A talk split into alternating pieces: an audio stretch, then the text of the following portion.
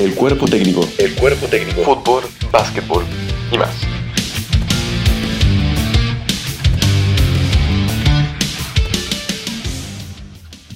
Hola, hola, ¿qué tal? ¿Cómo les va? Sean todos muy bienvenidas, muy bienvenidos nuevamente. Quinto y último capítulo de esta temporada de El Cuerpo Técnico Podcast. Eh, hemos transitado desde el inicio de este verano eh, el mercado de pases, eh, las pretemporadas, eh, tanto en nuestro continente como fuera de él. Y además hemos eh, transitado y hemos visto todo lo que sucedió con el básquetbol nacional, internacional y sobre todo de la NBA. Como siempre, eh, yo lo acompaño a él. Tomás Martín, ¿cómo te va?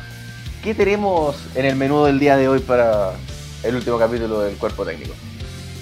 Bueno, como siempre, muy buenos días, muy buenas tardes a toda la comunidad. Buenos días, Santiago. Bueno, en este último capítulo de la temporada de- del bloque de hoy del cuerpo técnico, pues bueno, a nivel nacional vamos a estar analizando claramente lo que aconteció en la fecha 2. Colo Colo Pata, Universidad Católica y Universidad de Chile ganan. Y bueno, por, y por el bloque internacional vamos a hablar de lo que se viene en estos días, tanto desde el día de hoy con la Champions League y lo que se vendrá la Europa League con los duelos de, de cada equipo y cómo vienen preparados para esta llave. Asimismo cerraremos con la NBA que tiene eh, contingencia bastante interesante e histórica por lo demás, como podría ser en este caso el nuevo récord de- al mayor anotador de eh, toda la liga, de toda su historia, como es LeBron James, eh, y eh, el traspaso inesperado de James Harden a Philadelphia 76ers. Algo dijimos la semana pasada sobre, sobre este tema y hay harto, harto que, que puntualizar. Esa es nuestra propuesta, señores y señores. El cuerpo técnico en su capítulo número 5.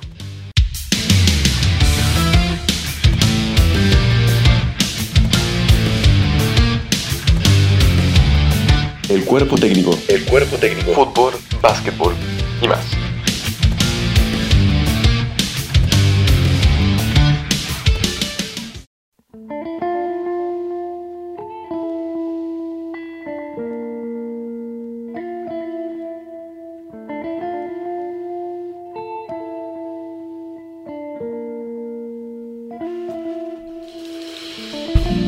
Bueno, así nada más. Vamos con el bloque nacional. Eh, raro, raro, pero raro, raro lo que pasó con, con la U. Quedan con un jugador menos, eh, equipo Antofagasta los 40 minutos del primer tiempo.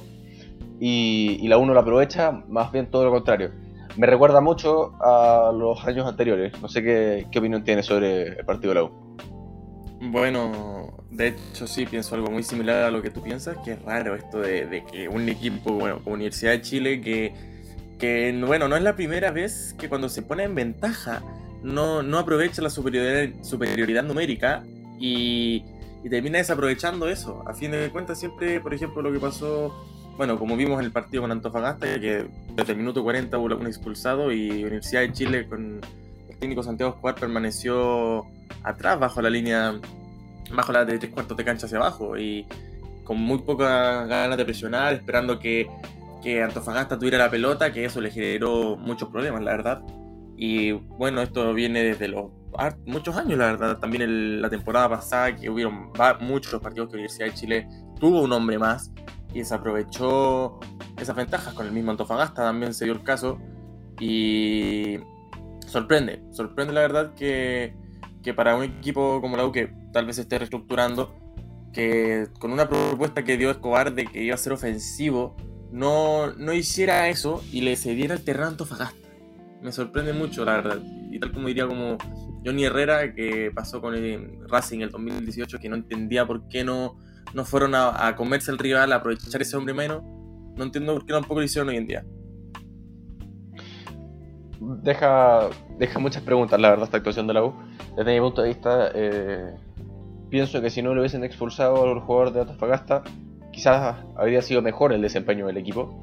Eh, esa presión que tiene generalmente la U cuando queda con un jugador de más, curiosa por lo demás, porque debería ser una facilidad para el equipo para poder entrar. Creo también de que las falencias eh, en el mediocampo defensivo y en la saga central se vieron hicieron notar mucho más que en el partido con Calera.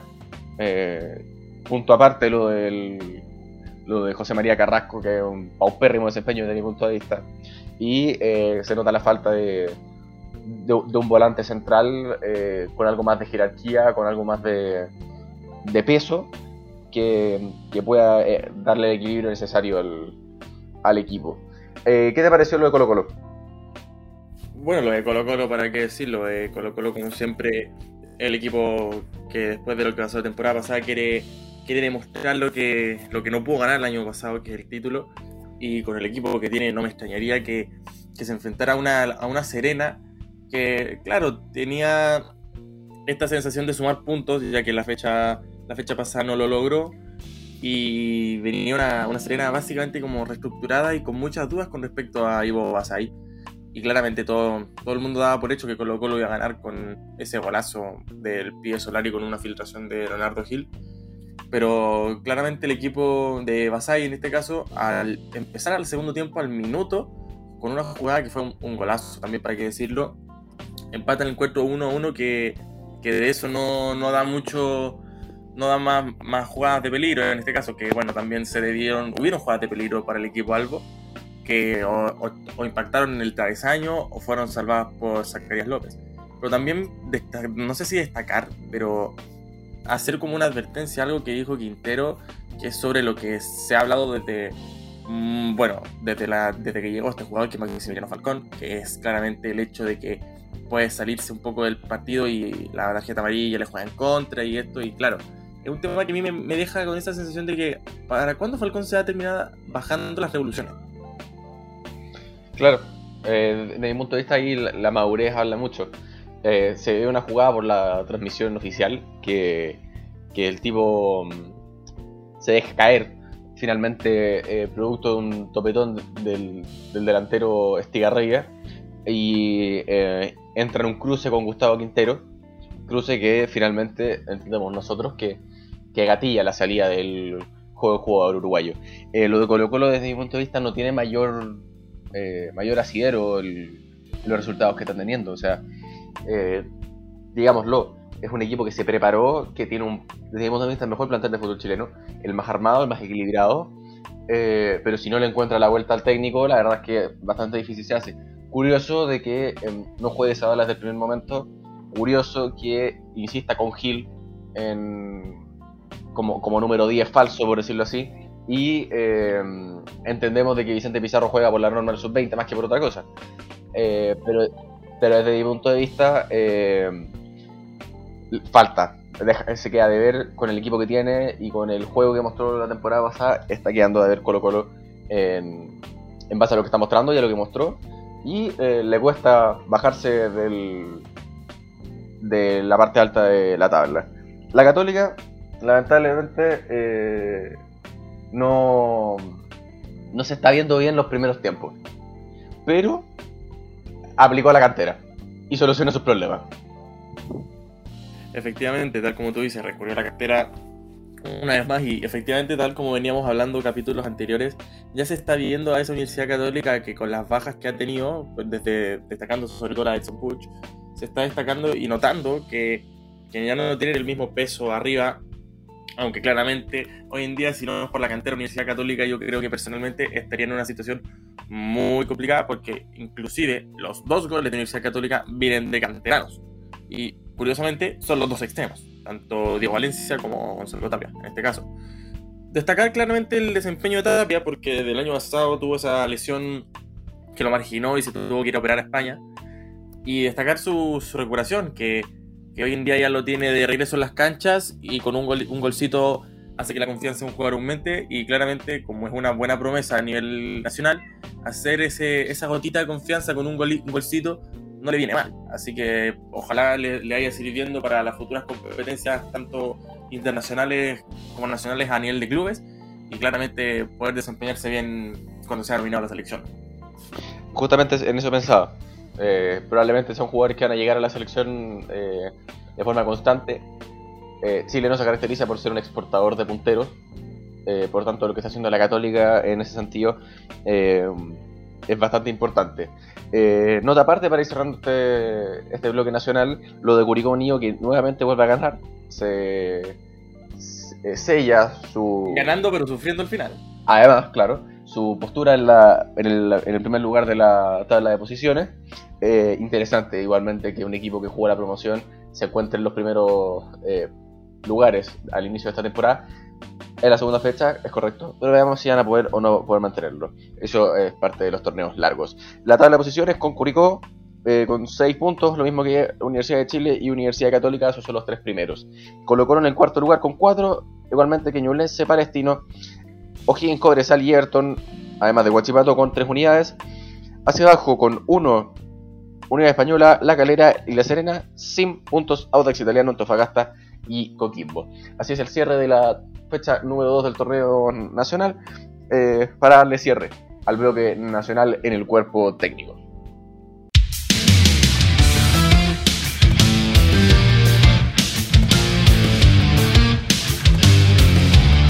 El cuerpo técnico. El cuerpo técnico. Fútbol, básquetbol y más.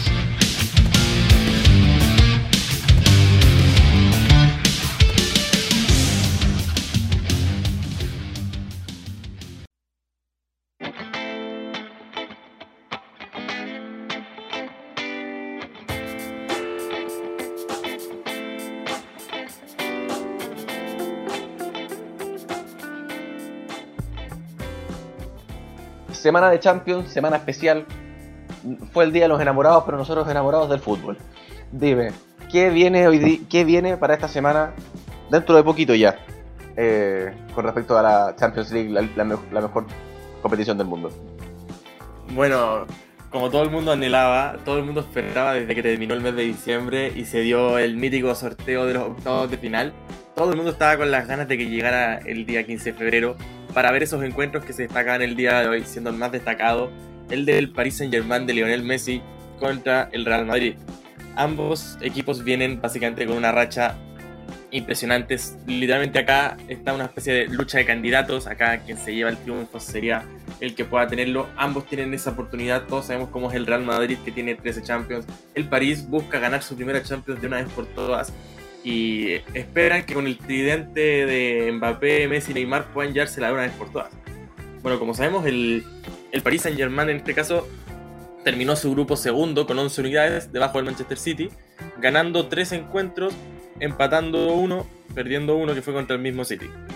Así que en este caso, el París viene con una cuota goleadora con 13 goles a favor y 8 en contra, esperando que en este caso claramente el equipo de Zinedine Zidane, da- sabiendo que es visita y con esa duda si va a estar Karim Benzema o no, pueda darse ese pequeño batacazo, darse esa oportunidad de clasificar, porque acá literalmente el que muere, muere.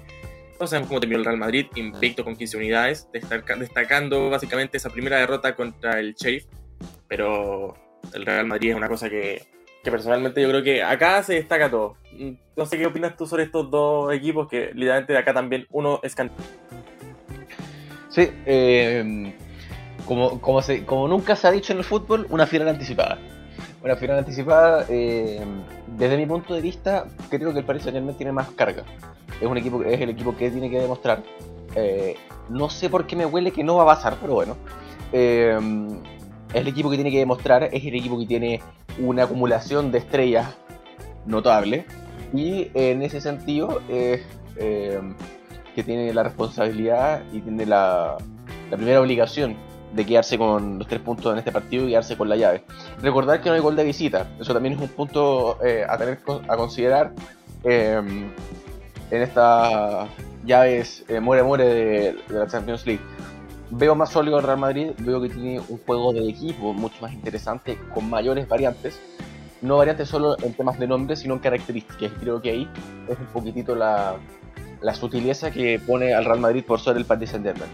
Ineludible de que la jerarquía que tiene el, Paris Saint Germain es notable, pero no se ha visto reflejado ni siquiera la eh, League One.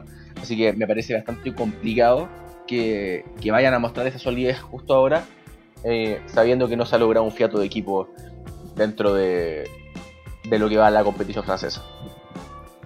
Efectivamente, esperemos, veamos qué pasa, porque igual también sabemos que Lionel Messi en la liga recién lleva solo dos goles y claramente su liga destacada con el equipo parisino es la Champions. Hay que ver lo que sucede. Bueno, Dime, ¿qué sigue? bueno, también hoy día en simultáneamente un partido de bajo calibre, todos esperábamos que bueno, el Manchester City básicamente salió premiado en esos dos sorteos que ocurrieron en diciembre. Al principio le tocó con el Villarreal, ahora le toca con el Sporting de Lisboa. Bueno, todos sabemos cómo viene el City, como recalcamos antes. Ganó su llave puntera y invicta, básicamente. Así que, bueno, este es un, claramente un ejemplo de que para mí no hay discusión alguna. Para mí va a pasar el City. Lo más probable. Salvo que pasara una catástrofe, eh, la verdad no veo que el Sporting tenga mucho mucho que mostrar para poder ganarle. También hay que considerar algo, eh, y es de que la cantidad de plata que ha invertido el Manchester City y el City Group en general para armarle equipos a Pep Guardiola es tremenda. O sea, me dan ese dinero en mi cuenta bancaria y no tengo que trabajar nunca más en mi día. Pero eh, no ha logrado la Champions, que es lo más anhelado.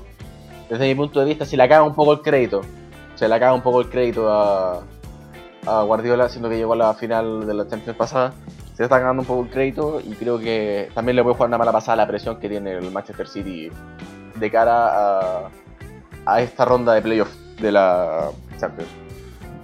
Efectivamente, tarde o temprano le va a pasar factura al equipo de Pepe. Eh, si no, no ganan de una vez por todas con todos los fichajes que le han dado, ya han gastado más de 250 billones en puros jugadores para, para que Pep pueda pelear competencias. Así que bueno, la presión siempre la va a tener en contra, sobre todo con el palmarés que tiene. Sobre todo el día de mañana, bueno, cambiando de equipos, eh, un, un, duelo que, hablamos la semana pasada en el capítulo anterior, un Inter de Milán-Liverpool, que viene de, viene de empatar básicamente contra el Napoli y ceder el liderato en Italia. Así que ahora el, equipo de Alexis Sánchez y Arturo Vidal está segundo en el calcio. Se enfrenta al Liverpool, que el equipo de Jurgen Klopp ya recuperó a sus dos figurazas, tanto Mohamed Salah como Sadio Mané. Así que básicamente va a ser un duelo muy complicado. El Liverpool viene invicto, ganó los 6 partidos, 6 de 6, 18 puntos de 18, ganando algunos partidos de forma impecable, ganando otros de manera por un golcito de diferencia, pero ese es el punto de, de menos indiscusión. Hizo 17 goles, recibió solo 6 Así que básicamente Liverpool, como todos sabemos, el candidato serio. Lo mencionamos en el capítulo anterior, que bueno, el Inter eh, esperemos que haga un gran partido, pero como siempre el Liverpool es el candidato. Definitivamente el favorito. Eh, veo un equipo muy sólido en el Liverpool. Desde mi punto de vista va a pasar mucho por la postura defensiva que tome el Inter. Sobre todo con los jugadores externos. Insisto, creo que si juega Darmian y si juega Di Marco es distinto a si juega Perisic y juega Dumfries. Desde mi punto de vista eh, eso, eso va a marcar mucho un poco la lectura del partido, eh, extendiendo la amplitud que genera entre los laterales y los punteros el equipo de, del alemán club. Eh, esperemos que pase el Inter, esperemos que juegue Alexis Sánchez y Arturo Vidal. Eh, Alexis Sánchez el último partido ha sido bastante notable, creo que se merece el, el puesto, pero veremos qué, qué, es lo que sucede. Sabemos que los italianos en ese sentido son tosubos con su forma de ver el fútbol eh, y bastante pragmáticos eh, en, en, ese sentido. Veo mejor expectativa sí, Liverpool. Igual, igual y... considera que la doctora Martínez no ha anotado hace seis partidos ya. Además, esa es la premonición. No veo muchas excusas para que por lo menos Alexis Sánchez no juegue. Para mí también es un partido pintado para Arturo Vidal, pero, pero veamos qué sucede. Ojalá gane el Inter. Tal cual. Bueno, y para finalizar en este caso la semana de Champions tenemos un duelo que tampoco que se dio hace un par de años en una fase de grupos que en ese tiempo había un joven Erling Braut Haaland demostrando todo haciendo el llamado a una promesa que sigue siendo una promesa que jugó un partidazo en este caso pero sin embargo esta vez no es contra el Liverpool sino que es contra el Bayern Múnich. Salzburg contra el Bayern de Múnich. El Bayern viene en este caso de, de perder una derrota sorpresiva en el campeonato local y bueno, ¿para qué discutirlo? El Bayern, como siempre, también es un equipo que, bueno, no hay que decirlo, el Bayern ganó básicamente la gran mayoría de sus partidos, ganó los seis partidos, ganándole un Barcelona, eliminando un Barcelona básicamente. Y bueno, más que eliminándolo, lo envió a la Europa League, cosa que vamos a hablar en un pequeño instante. Pero claramente hablamos de un duelo que, a pesar de que el Salzburgo sea el equipo no tan pequeño, que bueno, quedó segundo en un grupo que no era la gran cosa, da para decir que claramente puede pasar de todo, sobre todo con la lesión de Manuel Neuer. Mm, claro.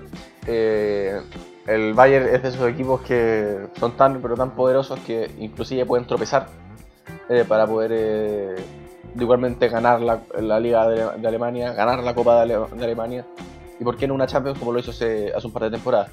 Desde mi punto de vista no, no hay mucha discusión de qué va a pasar aquí.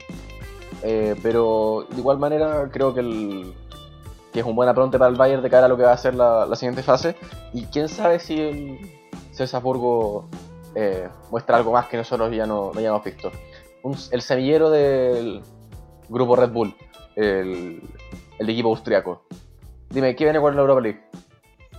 Bueno, en la Europa League tenemos jornada, bueno, tenemos básicamente jornada chilena, tenemos ojalá buenos resultados, porque como sabemos, el Real Betis de Claudio Bravo y Manuel Pellegrini se enfrenta al Zenit de, de San Petersburgo, esperando un- claramente que el equipo del chileno Claudio Bravo, que no sabemos si va a estar por esa lesión que obtuvo en la doble fecha, juegue un partidazo contra el equipo ruso. Y bueno, yo tengo la esperanza de que el equipo de Pellegrini pueda hallarse el resultado de ida. Sería histórico. ¿eh? Sería histórico un resultado de ese estilo. Eh, el equipo del ingeniero está jugando bastante bien. Eh, y desde mi punto de vista eh, sería muy importante que, que pudiese avanzar de fase y hacer una buena campaña internacional. Eh, sobre todo también para, para, para el- los galardones que tiene el, el técnico chileno, que esperemos que, que termine siempre en lo más alto desde mi punto de vista, sería interesante, no tan clara como algunas que vimos en la Champions, donde puede haber sorpresas y esperemos que las haya. Bueno, seguido a este partido, que bueno, todos los partidos de la repesca de la ida básicamente son todos en simultáneo. Tenemos un encuentro que se dio en la Champions League de 2020 en octavos o cuartos de final, que hubo justo lamentablemente una pandemia, que es un clásico maradoniano. El Barcelona se enfrenta al Napoli. Cosa que bueno, vemos que un Barcelona que ya se ha estado reponiendo poco a poco con los fichajes de Aubameyang, Dani Alves, Adama Traoré, Ferran Torres y bueno, está dando en este caso que habla el Barcelona, empató hace bueno, hace unos días atrás contra el Español en el clásico Cataluña de manera milagrosa, porque justo la última jugada lo empata con Luke de Jong. Y se enfrenta a un Napoli que bueno, también lo dijimos hace unos instantes cuando hablamos del Inter, empató a uno. Mm, Bueno, personalmente yo no sé qué puede pasar aquí, sabiendo que el Barcelona tiene, está en un estilo ley de Murphy, sube y baja.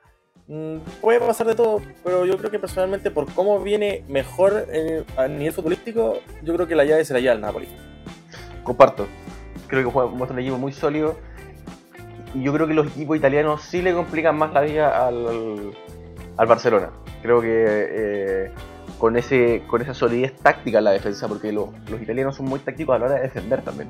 Y en ese sentido, pienso que esa solidez defensiva es la que le puede dar mucho, pero mucho rédito al equipo italiano, que es puntero hoy día en su liga, y que si el Inter llega a ganar el partido que tiene perdiente, va a seguir siendo el segundo y el más cercano a perseguidor. Pero además desde lo futbolístico creo que es el más cercano al Inter en ese sentido. Y eh, definitivamente creo que eh, contra un Barcelona que está recién resurgiendo y dando muestras, eh, creo que está más fuerte y, y desde mi punto de vista eh, con mayor solidez táctica y futbolística para poder pasar eh, de fase. No esconderé, espero que va a ser Napoli. Coincido. Y bueno, para cerrar de los partidos más destacados de esta Europa League, tenemos un duelo entre Alemania y España, que bueno, se trata de otro, otro equipo, que, bueno, más que auspiciado, que, que tiene relación con el Red Bull, bueno, hablamos del Red Bull Leipzig y la Real Sociedad. Leipzig está, bueno, también re- rearmándose después de la salida de Nagelsmann y con la salida del técnico después de- del último partido de la fase de grupos de la Champions League, así que eh, bueno, el Leipzig como siempre tiene para potencial, tiene buenos jugadores, la cosa es que logren desempeñarse bien. Y la Real Sociedad viene, para qué decirlo, la Real Sociedad en el campeonato de la liga se ha desempeñado muy bien en esta temporada, cosa que bueno, se ha venido aumentando poco a poco las últimas temporadas, pero esta temporada básicamente es su temporada, para decirlo, de oro. Terminó, bueno, tal vez con nueve puntos, perdiendo contra el Mónaco en un encuentro, pero está sexto en la liga, pero no con una diferencia abismal del cuarto lugar, sino que son dos puntos, un punto. Así que el Real Sociedad básicamente está haciendo una muy buena temporada. Personalmente yo creo que se la puede llevar incluso allá. eh. Sí, eh, muy buena temporada del, eh, del equipo social. Eh, pero desde mi punto de vista, el fútbol alemán en las medias tablas es un poco más fuerte que el resto. No de la Premier, eso seguro, pero sí creo que la liga eh, española, creo que muestra mayor intensidad. Eh, dependerá mucho de la postura que tome que tomen los equipos. Si el equipo español logra hacerse de la pelota, veo difícil que el Leipzig haga algo. Pero si el juego se da más disputado, creo que los alemanes tienen todas de ganar. Eh, mostrando más fuerza, más potencia. Y desde ese punto de vista, eh, creo que si tuviese que quedarme con un candidato, yo, apostaría por, el Leipzig, sin, ninguna, sin ninguna duda. Bueno, ahí hay que ver lo que va pasando. Bueno, con eso yo creo que ya estamos destacando, cerrando los partidos más destacados, así que bueno. Personalmente todo puede pasar en estos duelos de esta semana. No hablaremos de los de la próxima semana porque bueno, no son tan llamativos como los de esta semana. Así es, semana prime en el fútbol del viejo continente para así cerrar el segundo bloque del cuerpo técnico.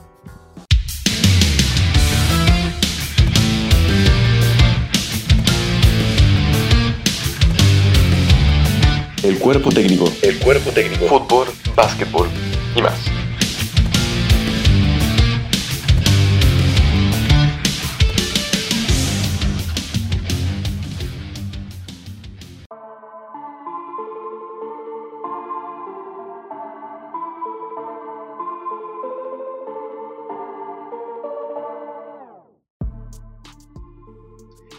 Así es, señores, eh, no todo es fútbol, siendo que nos gusta mucho, pero el, deporte de la naranjada tiene eh, atractivos bastante interesantes de cara a em, esta semana y algo que recién pasó.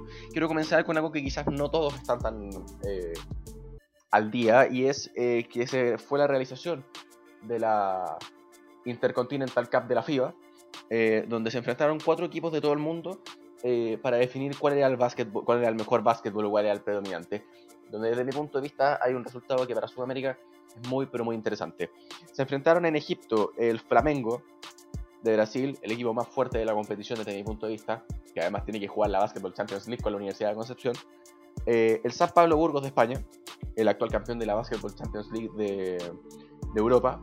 El Lakeland Magic, que es el equipo de la G League del Orlando Magic de la NBA y, em, el, equipo, y el equipo local de Egipto. Em, en este caso, em, fueron muy buenos resultados para el equipo brasilero, donde ganó el torneo. Le ganó a un equipo muy sólido de Europa, con un presupuesto mucho más amplio, con extranjeros de dotada participación en Eurocup y en, y en Euroliga pero demostró un mejor juego, definitivamente. Se nota también la importancia de eh, la inversión con jugadores como Darth Tucker y Brandon Robinson, que son, sin lugar a dudas, notables jugadores. Uno que pasó por las Ánimas y por Orlando y por eh, Osorno Basketball acá en, nuestro país. Eh, y con jugadores desde afuera como Franco Balbi o Carlos Oliviña. primero venció 94-71 al Lakeland Magic y después 75-62 eh, al San Pablo Burgos. Por su parte, eh, Lakeland Magic le ganó al Samalek de Egipto 113 a 78 para cerrar eh, dicho torneo.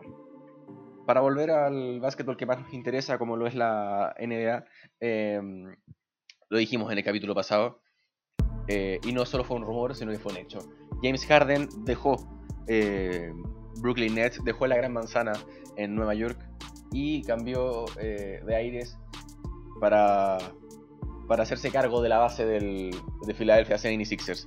Eh, el equipo, digamos que el, equipo de Filadelfia hizo un cambio que es bastante, bastante lógico que todos veíamos que iba, que iba a suceder. Eh, pero además hay que entender que cambia un pasivo, porque Ben Simmons no había jugado en toda la temporada. Por un activo que viene en competición y desde ese punto de vista suma a un jugador, una superestrella de la liga, eh, de cara a lo que puede ser eh, su consagración en los playoffs. El traspaso contó con que eh, Filadelfia entregó a Ben Simmons, Seth Curry, Andrew Drummond y dos primeras rondas en años separados, futuras.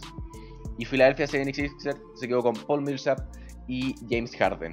Me parece que el punto interesante que hace que Brooklyn sea el ganador aquí es que saca, primero que nada, un ego muy potente, pero además trae a Drummond y a Kerry que son jugadores que le faltaban en el equipo por la lesión de Joe Harris y porque sencillamente no tiene pivots naturales más allá de la Marcus Aldridge, que inclusive mm, podríamos decir que es un jugador más 4 que 5.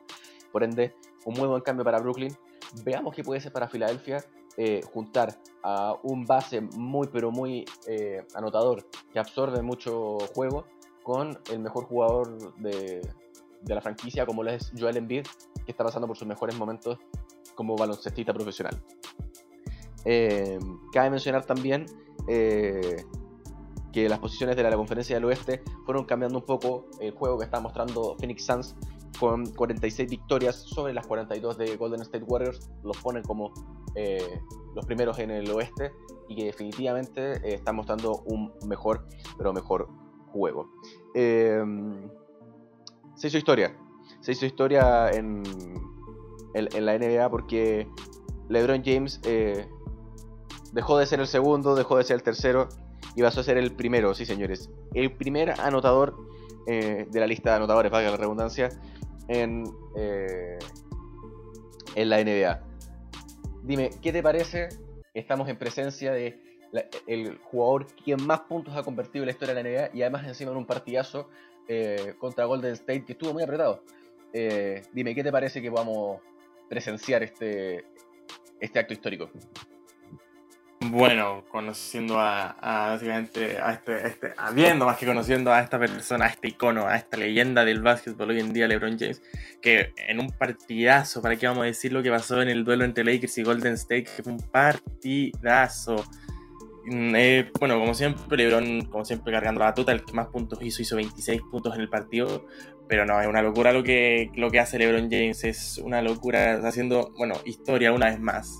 Se lleva otro récord a la lista pero este ya es un récord que, puede durar para años, porque no sabemos qué leyenda o qué promesa, qué personaje del futuro puede hacer esa cantidad de, puntos que ha hecho alguien como LeBron James en toda su carrera.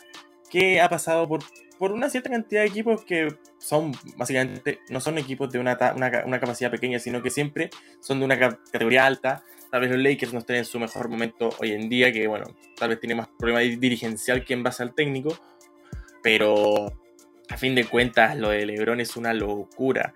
Hacer también un pequeño énfasis de lo que pasó en ese partido, que las promesas también, lo, las jóvenes promesas de, jóvenes en ese, encuentro, lo de Jonathan Kuminga, por ejemplo, 18 puntos para un joven de 18 19 años, partidazo lo hizo. Tiene una capacidad física notable.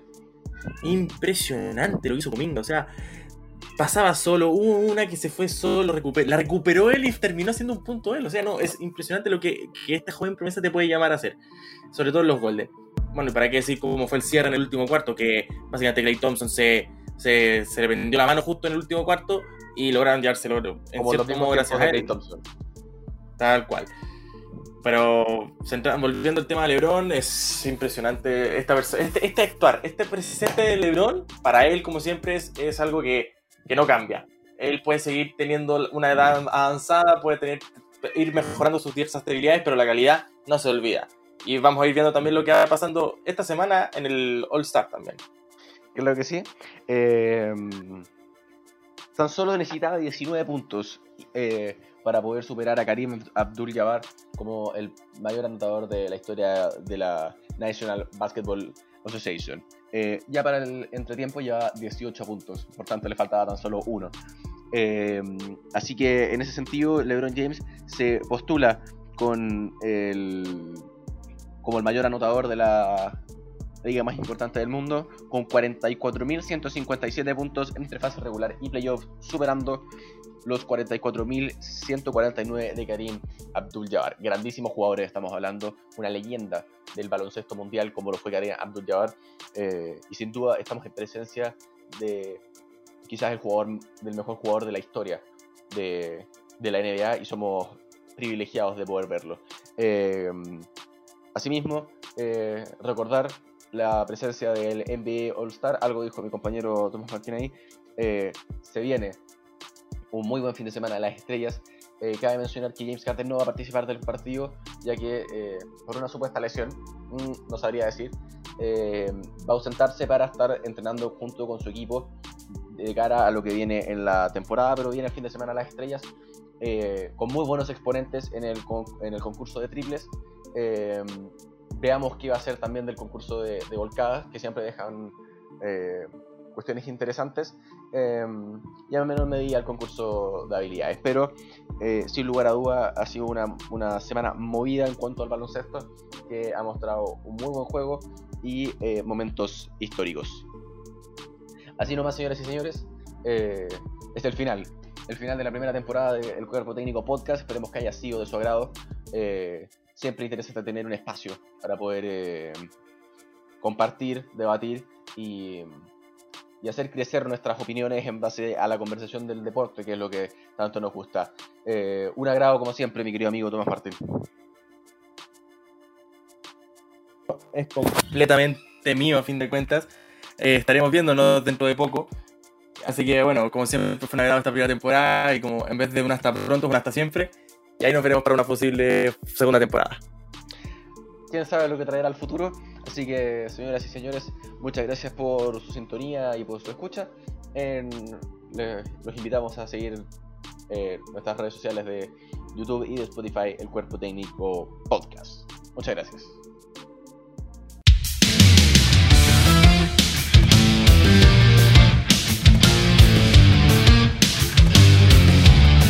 El cuerpo técnico. El cuerpo técnico. Fútbol, básquetbol y más.